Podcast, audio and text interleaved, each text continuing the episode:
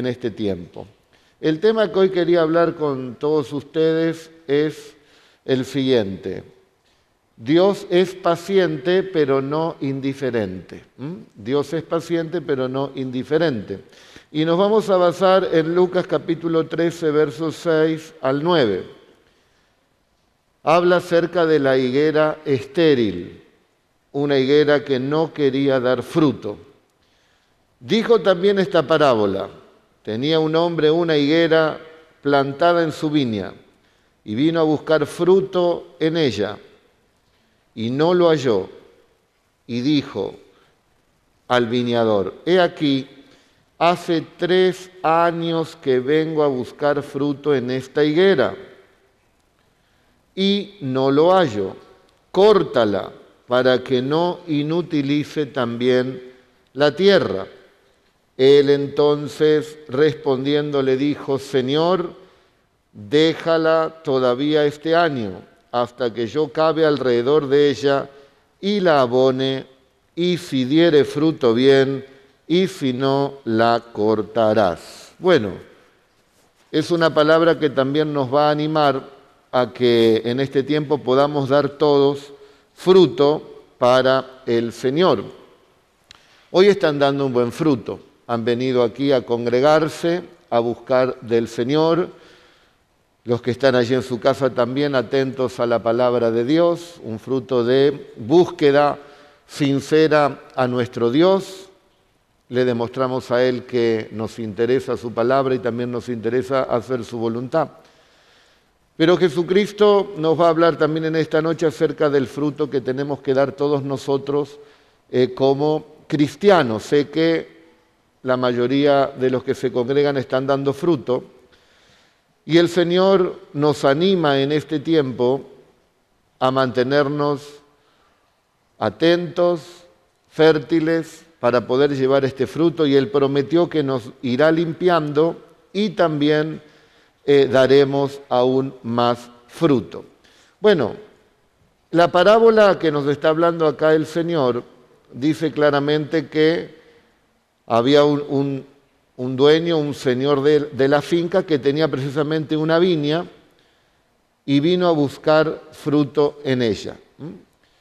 Tenía un viñedo, generalmente en esos tiempos la gente plantaba esas, vides y al haber tantas, bueno, era un viñedo que también le gustaba plantar algún otro árbol frutal, en este caso muy característico en Israel, las figueras. Las figueras en Israel crecen en, todo lugar, ¿no? O sea que podemos decir que hay higueras también silvestres. Pero este dueño de este viñedo lo que hizo fue sacar una higuera silvestre y ponerla en ese viñedo, en ese pedazo de tierra que él tenía, que generalmente eran tierra muy, muy fértil. Por lo tanto, lo que esperaba era que dé mucho más fruto del que podía dar allí eh, siendo una higuera silvestre, porque aquí tenía la tierra fértil y también tenía el cuidado de una persona que iba a abonar la tierra, también iba a cavar alrededor para que el agua pueda penetrar y pueda tener humedad las raíces. Por lo tanto, el dueño dice que vino un año y no encontró fruto, dos no encontró fruto, tres años y no encontró fruto, y dijo, bueno, al que cuidaba, bueno, allí eh, el viñedo, le dice, bueno, esta la tenés que cortar porque ya vengo hace tres años y no está dando fruto. Generalmente cuando Jesús da esta parábola, él también estaba hacía tres años predicando el Evangelio a la higuera que era precisamente Israel. Y Israel no creyó en el mensaje salvo algunos apóstoles y después, bueno, un pequeño grupo creyó.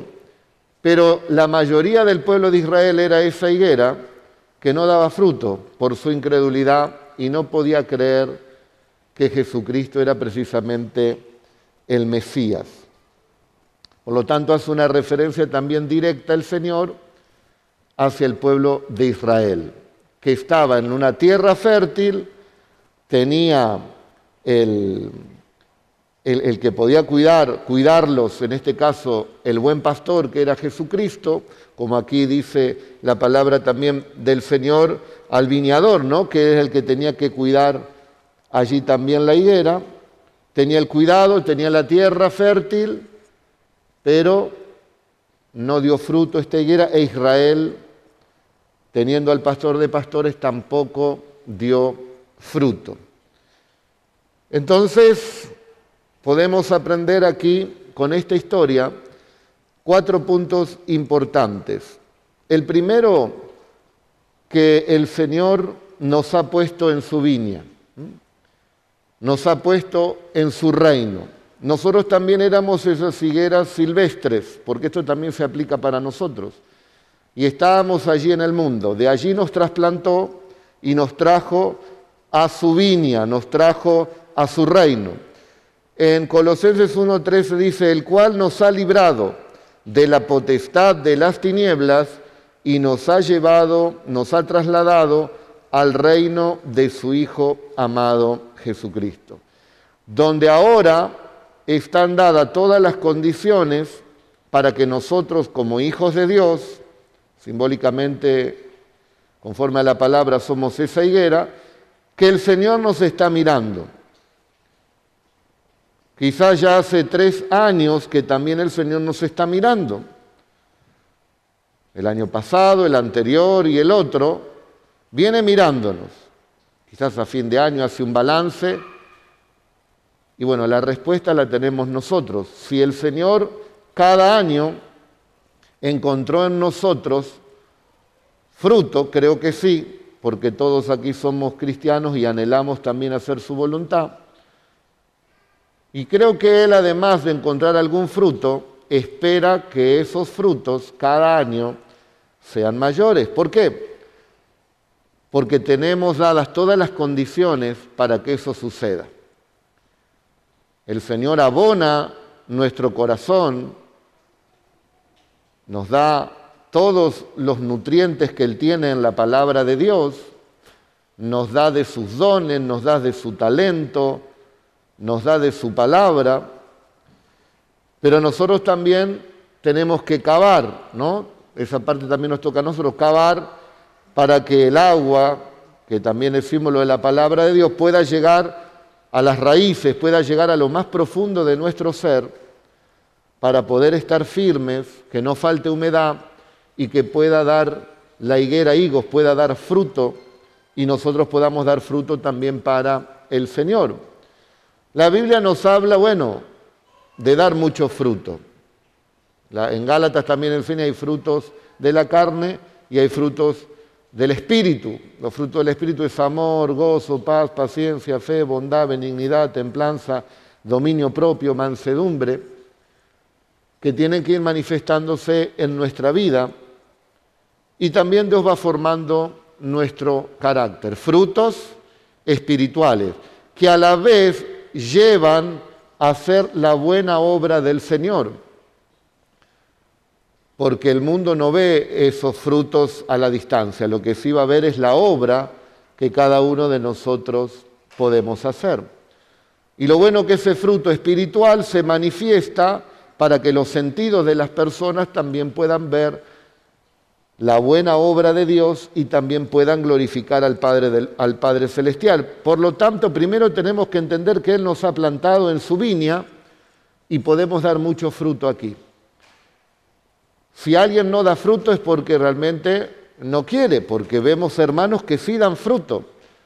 Esta es la iglesia, esta es la viña y se da fruto, se ve el fruto. O sea que estamos en un lugar plantados por Dios para cumplir ese propósito. Segundo, tenemos que entender, aparte de que estamos plantados en la viña del Señor, también el Señor viene a buscar fruto. No viene a buscar mi apariencia, no viene a buscar lo que se ve en los sentidos, sino que viene a buscar el verdadero fruto espiritual no lo que nosotros podamos aparentar, sino lo que realmente vale, que es el fruto espiritual, el fruto del Señor en nosotros. A él le interesa el fruto. Dice que vino a buscar fruto. No fue a ver a ver si tenía las hojas verdes, si era grande, eh, si daba sombra. No, vino a buscar qué? Fruto. Vino a buscar fruto. A veces hay árboles que usted los ve y no da un peso por esos árboles. Allá en la, casa de, de, mi papá tiene un naranjo de 70 años. Usted lo ve y pobrecito ese naranjo. Y usted va en esta época, creo que es época ya de, de, naranjas, eh, o en mayo fue, bueno, en época usted ve que está lleno, lleno de fruta. Hace 70 años que da mucho fruto, pero usted ve la apariencia, dice, qué feo. Por lo tanto, pongámonos contentos, aunque no somos tan lindos, podemos dar buenos frutos. ¿eh? No se trata de por fuera, sino por dentro. Y eso es lo que viene a buscar el Señor. Esto también nos tiene que enseñar que hay diversidad de dones que ha dado el Señor y cada uno de nosotros tenemos las características diferentes y que a veces quizás le pasa, no, este hermano no, me cae bien, este predicador tampoco, este otro pastor, y juzgamos la apariencia. Y Dios le dijo a Samuel, yo no juzgo como el hombre, no, no miro por la apariencia, yo miro el corazón. ¿Y qué es lo que dijo el Señor para distinguir quién es un verdadero discípulo del Señor? ¿Cómo lo podremos conocer? ¿Qué dijo el Señor? ¿Por qué? Por los frutos. Entonces, es importante que cada uno de nosotros podamos dar muy buen fruto en el Señor. En Mateo 7:16 dice, por sus frutos los conoceréis. ¿Acaso se recogen uvas de los espinos o higos de los abrojos? Por sus frutos los conocerán. En Tito 1.16 dice, profesan conocer a Dios, pero con los hechos lo niegan, siendo abominables y rebeldes, reprobados en cuanto a toda buena obra. ¿Cuántas personas dicen que conocen a Dios, que creen en el Señor, pero no tienen el fruto, no se ve el fruto espiritual. Siguen mintiendo, engañando, diciendo malas palabras, eh, haciendo cosas que se hacían en el mundo. ¿Y ese es el fruto de qué? El fruto de la carne. El que anda en la carne va para la muerte, pero el que anda en el espíritu va hacia la vida. Hagan morir, dice, ese sentir de la carne a través del Espíritu del Señor. Tercero, justamente con el título que hemos dado, que Dios no es, eh, perdón, Dios es paciente, pero no es indiferente. Pues cuando el Señor de esa, de esa viña va y encuentra que durante tres años no dio fruto, ¿qué fue lo que dijo? Córtenla. Esa es la justicia de Dios. La paga del pecado es, esa es la justicia de Dios. Pero, gracias a Dios, que hay un viñador. ¿Quién es? Jesucristo, ¿eh? el que cuida las higueras. Y entonces le dice, no, deja que la abone, que haga un pocitos alrededor de esta higuera, y el año que viene, si no da fruto, bueno, vos sabés lo que tenés que hacer. Y el texto dice, y si diere fruto, bien, y si no, la cortarás después. O sea que el Señor no es indiferente a esto. Él viene a buscar el fruto. El árbol bueno se conoce por el fruto bueno, el malo por el fruto malo. Viene a buscar fruto a nuestras vidas. Y gracias a Dios que nos ayuda el Señor Jesucristo. Imagínense si hoy justo cumplimos el tercer año cada uno de nosotros y el Señor nos mira cada uno. Viene aquí porque Él está. Tres años, Luis, esperando fruto y no lo encontré. Y ahí quién aparece antes que Dios de la sentencia. Jesucristo. Padre, vamos a darle un tiempo más. ¿Eso qué sería? Misericordia, ¿qué más? La gracia. No lo merecemos, porque fuimos imprudentes, porque bueno, tomamos las cosas de Dios en poco, etcétera, etcétera. Pero está Jesucristo y da un tiempo. Ahora pregunto, ¿y pasado ese tiempo, será indiferente el Señor si viene y no encuentra fruto?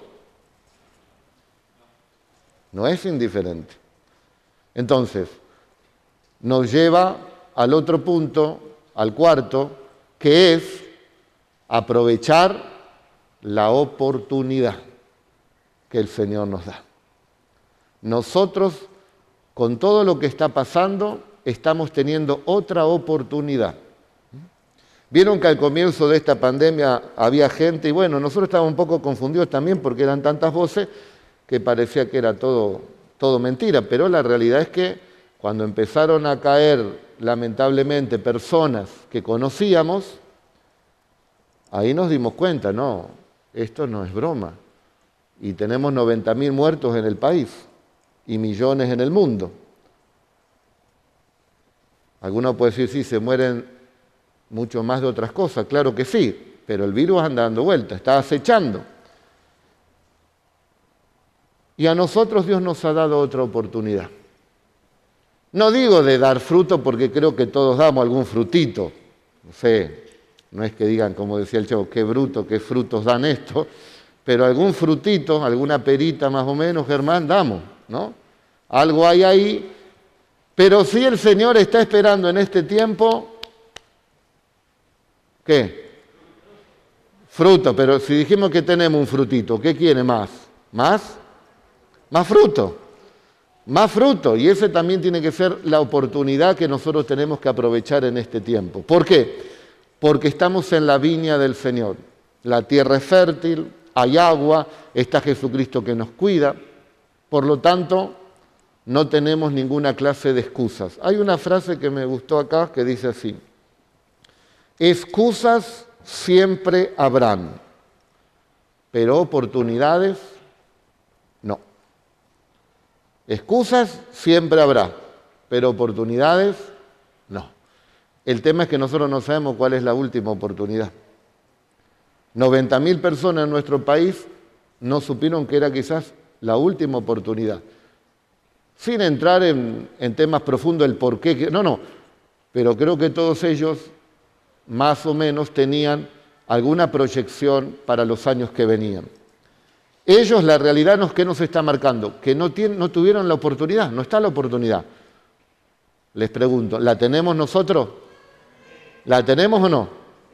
Aprovechémosla. Aprovechemos esta oportunidad que Dios nos está dando a todos. Aprovechémosla, queridos hermanos. El Señor está intercediendo. Luis no cumplió todavía todo lo que le pedí. Eh, bueno, un tiempo más pero no se quede con Luis, ponga su nombre. Ponga su nombre ahí. Yo sé a lo que el Señor me llamó y lo que tengo que hacer, y sé que todavía no lo he hecho. Quizá no estuvieron las condiciones, no es el tiempo, excusa, podemos poner muchas cosas, pero lo que sí sé claramente es que Dios me está dando a mí y a vos una nueva oportunidad.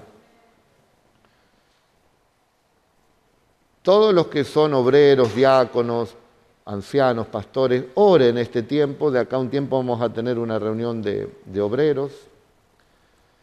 Y piense, ¿no? Medite en este tiempo eh, qué es lo que le carga a usted, qué, es lo que siente hacer para Dios, qué, qué es lo que le llama la atención.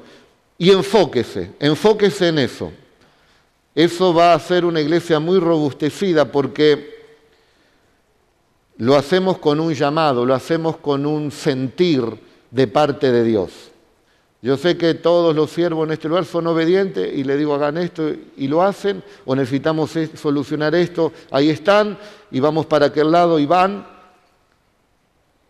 Pero cuando alguien sabe que Dios puso ese sentir para hacer esa tarea, no va a hacer falta ninguna clase de motivación humana, sino que el Espíritu Santo lo va a mover y va a poner todo de sí para poder cumplir ese propósito. Por lo menos un área, hay algo que me llama, los niños, tengo una carga por los niños, bueno, Dios te va a guiar. Los adolescentes, los jóvenes, los matrimonios, las familias, los drogadictos, la gente pobre, los profesionales, los universitarios, los abuelos, los enfermos, la oración, distintas áreas que le puede llamar el Señor. Y entonces, hermano, el fruto va a comenzar a verse y va a ser contundente porque nos enfocamos. Diga conmigo, me voy a enfocar más en este año. Yo lo conté, pero bueno, el público siempre se renueva. ¿Vieron cómo el león queda paralizado cuando el domador qué saca? ¿Eh? Bueno, estamos hablando de misericordia, hermano. ¿Qué saca? La silla. No sé, vos va uno que es medio bravo. Saca la silla. Eh, ¿Podés trabajar vos, partir un poquito? Levantate, levantá la silla. Esa. Hace que, que Paul es un león. ¿Cómo hace el domador? Él es el león, no yo. No, no, la silla no la pone así. Las patas mirando. Ah, eso. ¿Y el león cómo se queda? Quieto. ¿Por qué? Porque el león no se puede enfocar. Queda paralizado porque hay cuatro puntos, hay cuatro patas. ¿Mm? Así a veces nos pasa a nosotros. Queremos ir para acá, ah, pero también para acá, y también voy para acá, y después voy para acá, y no nos enfocamos, y nos va paralizando. Eso es para vos, Germán, enfócate, hermano. ¿eh? Te queremos, Germán. Entonces, hermanos, se va a ver contundentemente el fruto, el fruto. Vamos a hacer algunas preguntas, a ver si entendieron.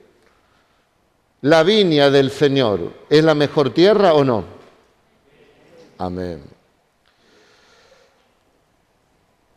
¿Quién sería el dueño del viñedo? ¿El viñador? ¿Y la higuera? Bueno, hasta ahora van bien.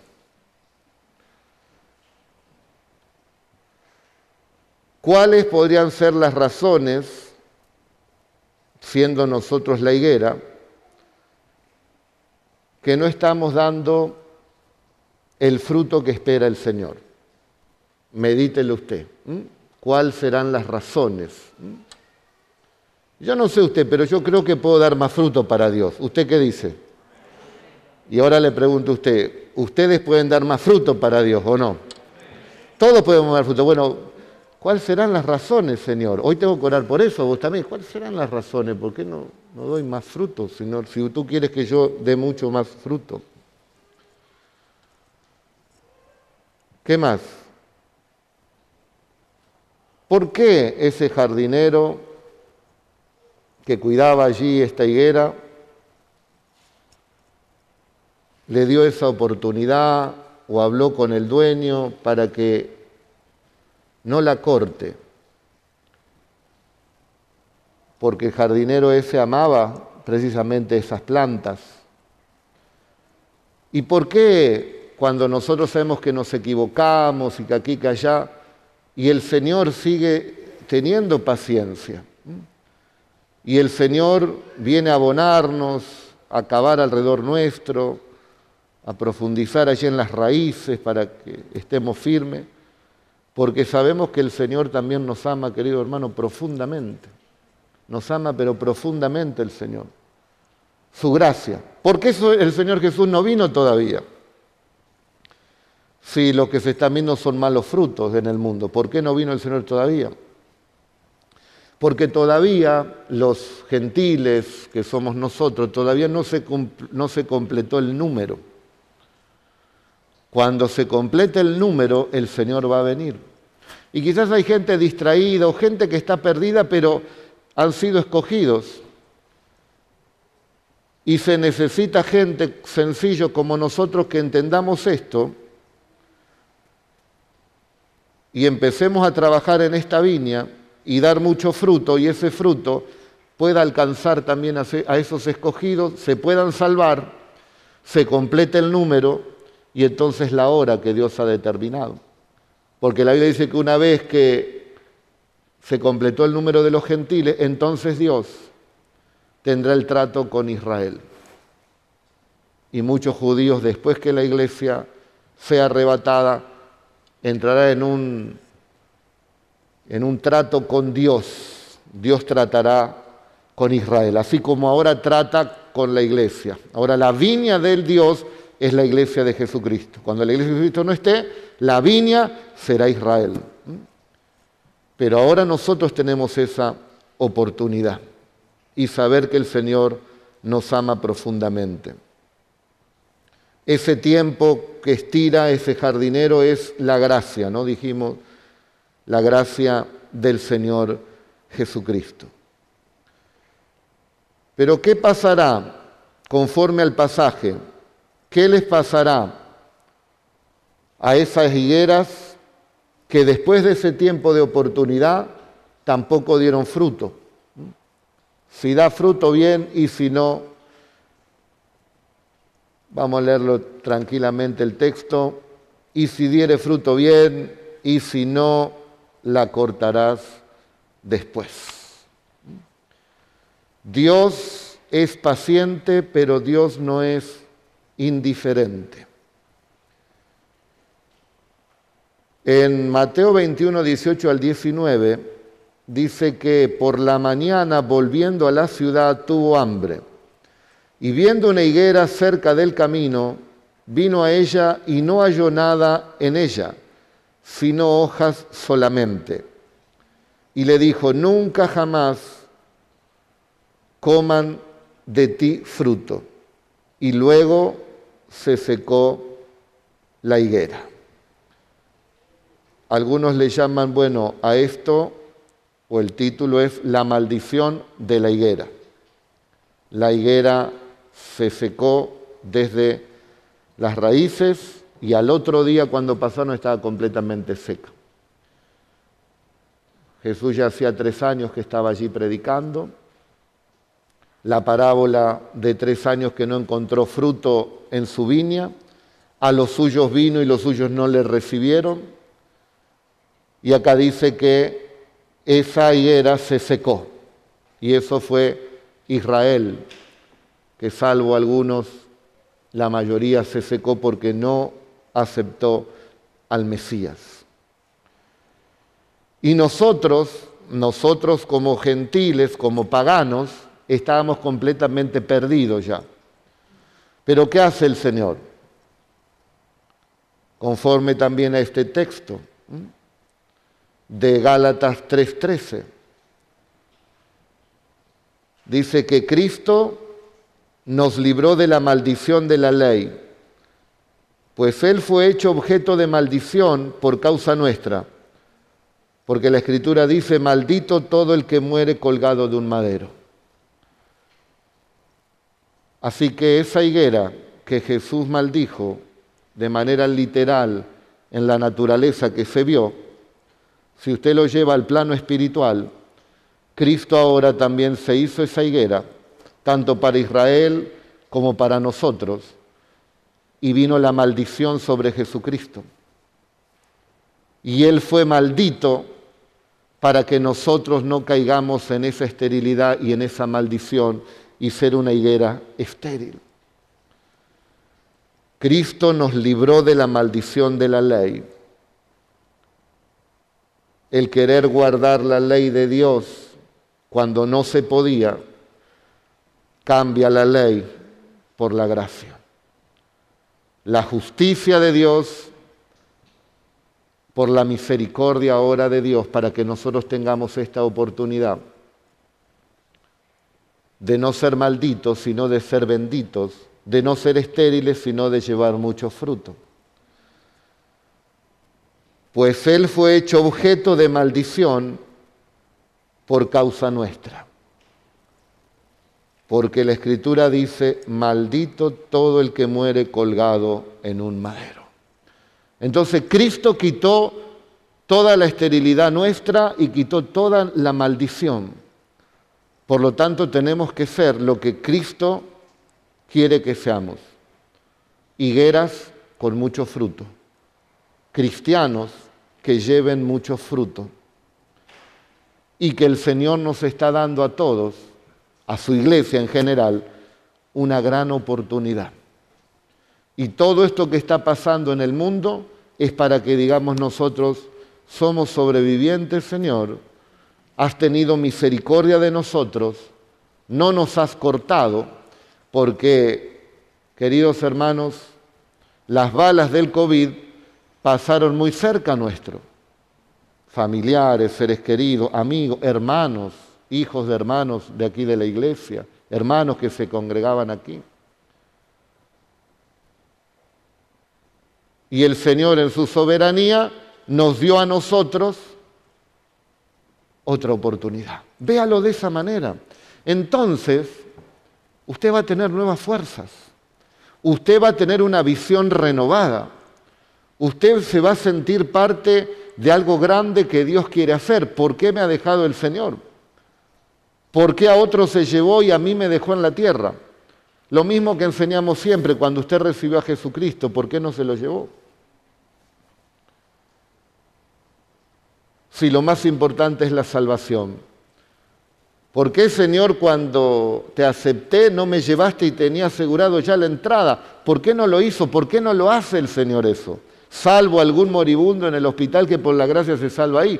¿Por qué nos dejó? ¿Para qué nos dejó aquí? ¿Cuántos años hace, Ariel, que te convertiste vos? Qué viejo que sos, che, tenés que pensar. Veinte años. ¿Por qué no te llevó hace 20 años?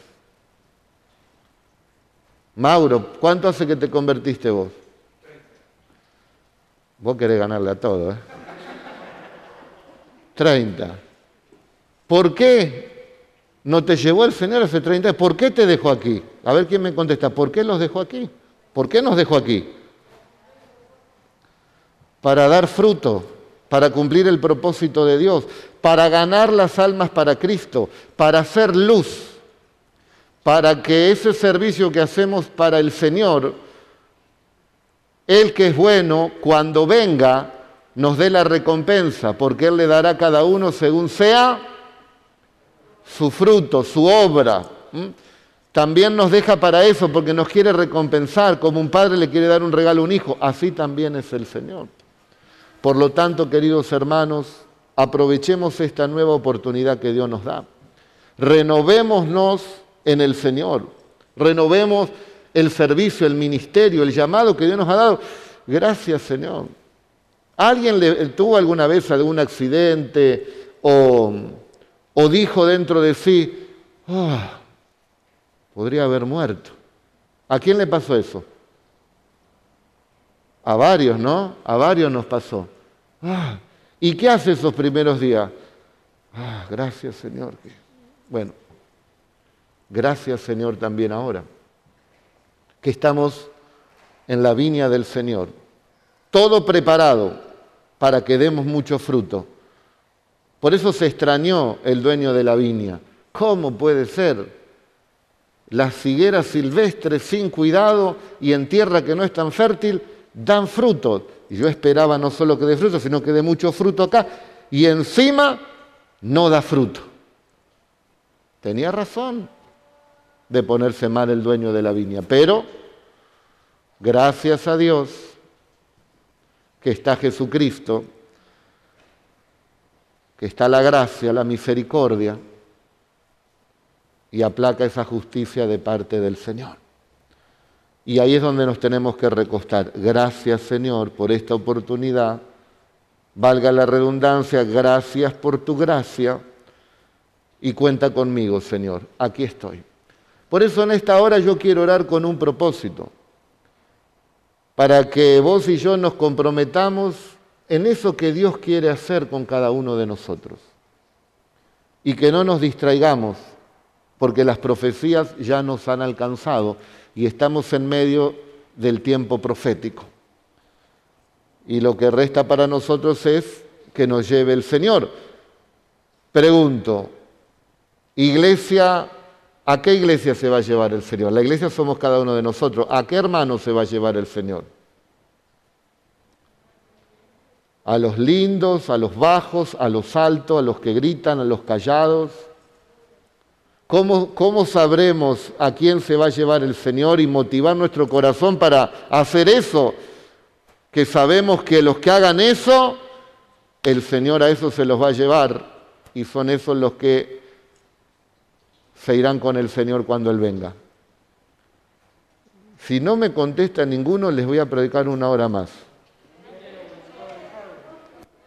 ¿Cómo? A los que hagan la voluntad de Dios, conforme al texto que estamos hablando. ¿A los que? Muy bien, vos cielo ya podés irte, ahora estoy una hora con ellos. Los frutos, muy bien, los frutos. Yo sé que lo dijeron la mayoría y no se escuchó por el barbijo, ¿no es cierto? Vieron qué bueno el pastor, ¿eh? los, los defiende. Los frutos. Porque el Señor viene a ver qué en nosotros. Frutos. ¿Qué frutos hay en nosotros? El Señor y nosotros lo sabemos. Yo le digo hoy y te invito a que le digamos, Señor, límpiame, abóname, eh, cava alrededor mío, toca las raíces, afírmame, porque entendí que tengo que dar más fruto porque estoy en tu viña y las condiciones están todas dadas para que sea eh, como José.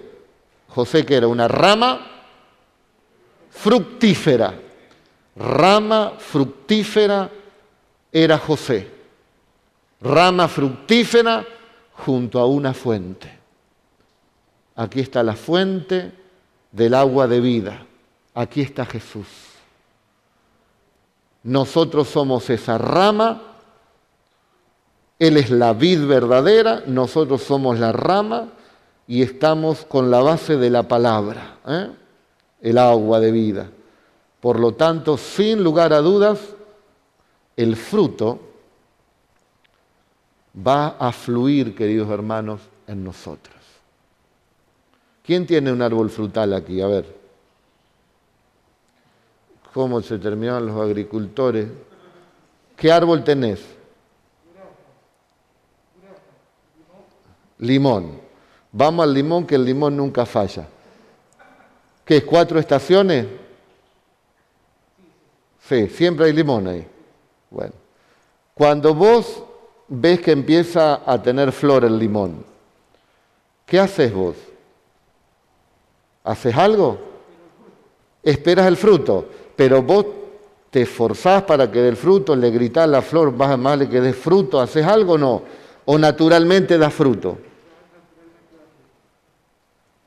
Porque es un árbol de limón y da limones. Nosotros y está en tierra, en tierra buena. Nosotros estamos en la viña, nosotros somos ese árbol frutal. Cristo dice, ese árbol frutal, ese hijo, hija de Dios, da buenos frutos, es natural.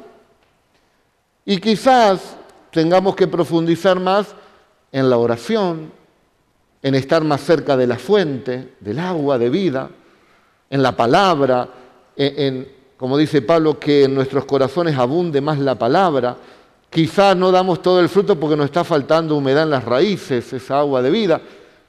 En esa pregunta que hicimos, ¿por qué? ¿Qué es lo que pasa? ¿Qué es lo que está frenando que no esté dando todo el fruto que Dios quiere? Dios nos va a ayudar, queridos hermanos, y si te trajo en esta hora es porque eres un escogido, una escogida de Dios. No importa lo que pasó hasta aquí y el fruto que has dado, ahora se va a multiplicar ese fruto. ¿Lo crees? Ahora se va a multiplicar ese fruto, porque entendemos, hermano, que estamos en un tiempo de gracia. Será un año, serán diez años, será veinte, treinta, Dios lo sabe. Pero a nosotros se nos ha dado otra oportunidad, queridos hermanos. Y yo le quiero dar gracias a Dios.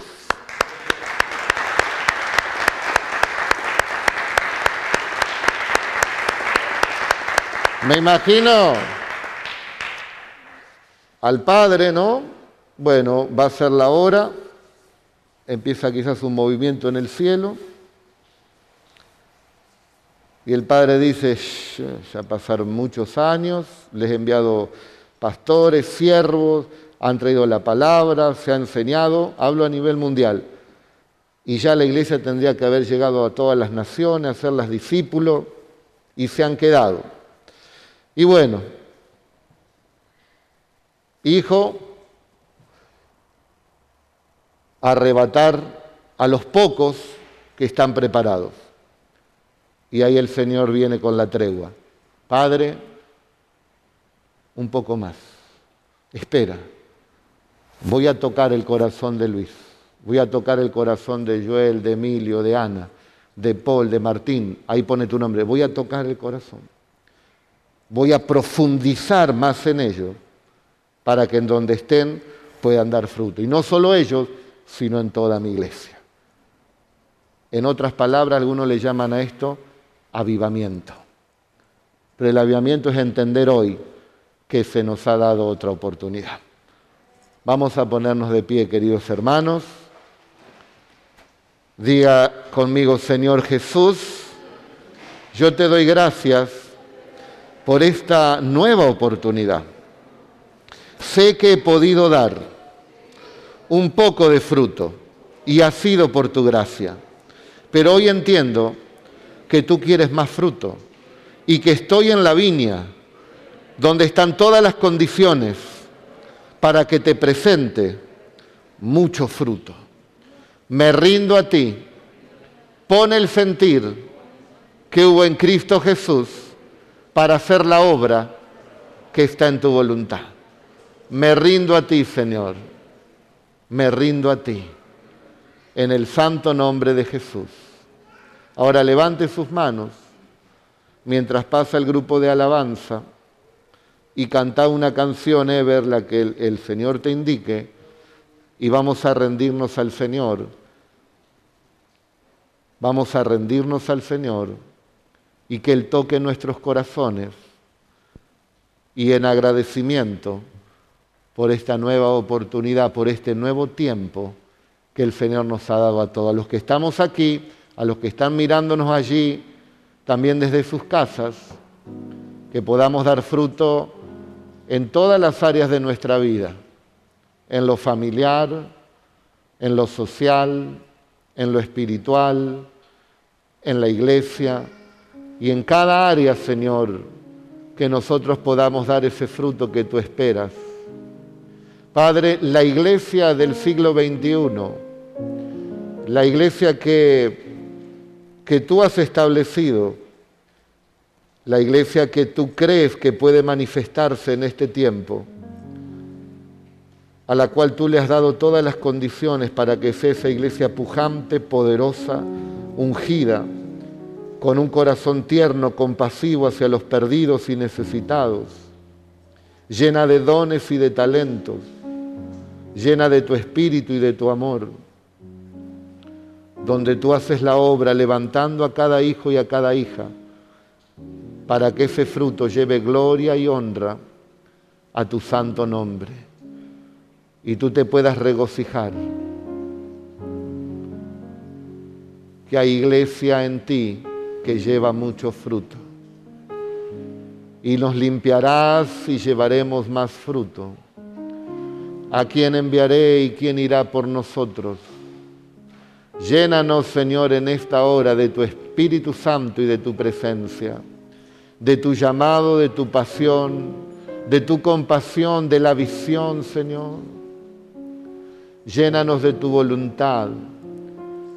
Rendimos nuestras vidas a ti.